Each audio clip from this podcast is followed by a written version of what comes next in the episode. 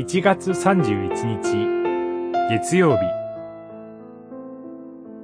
嘆きを聞き契約を実行する神。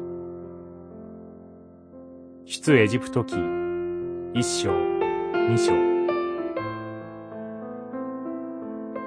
二章二十四節。神はその嘆きを聞きアブラハムイサク、ヤコブとの契約を思い起こされた。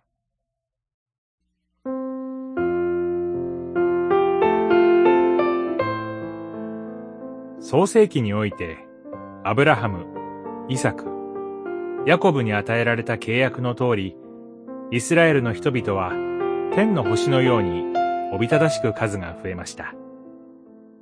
エジプト人は数多く強力になったイスラエルに強制労働を犯して虐待しますが、ますます増え広がります。主の約束を人間が止めることはできないのです。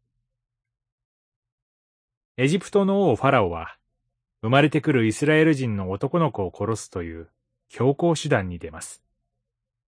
後に、イスラエル人をエジプトから導き出すモーセは、この危機的な状況の中で生まれますが、驚くべきことにそのファラオの王女によって助け出されます。主のご計画を人間が止めることはできません。モーセはその後、ミディアンの地で長く逃亡生活を送ることになりますが、その間もイスラエルの人々はエジプトでの強制労働に苦しみ続けます。この苦しみは、アブラハムに予告されていました。あなたの子孫は、違法の国で気流者となり、400年の間、奴隷として仕え、苦しめられるであろう。その後、彼らは多くの財産を携えて、脱出するであろう。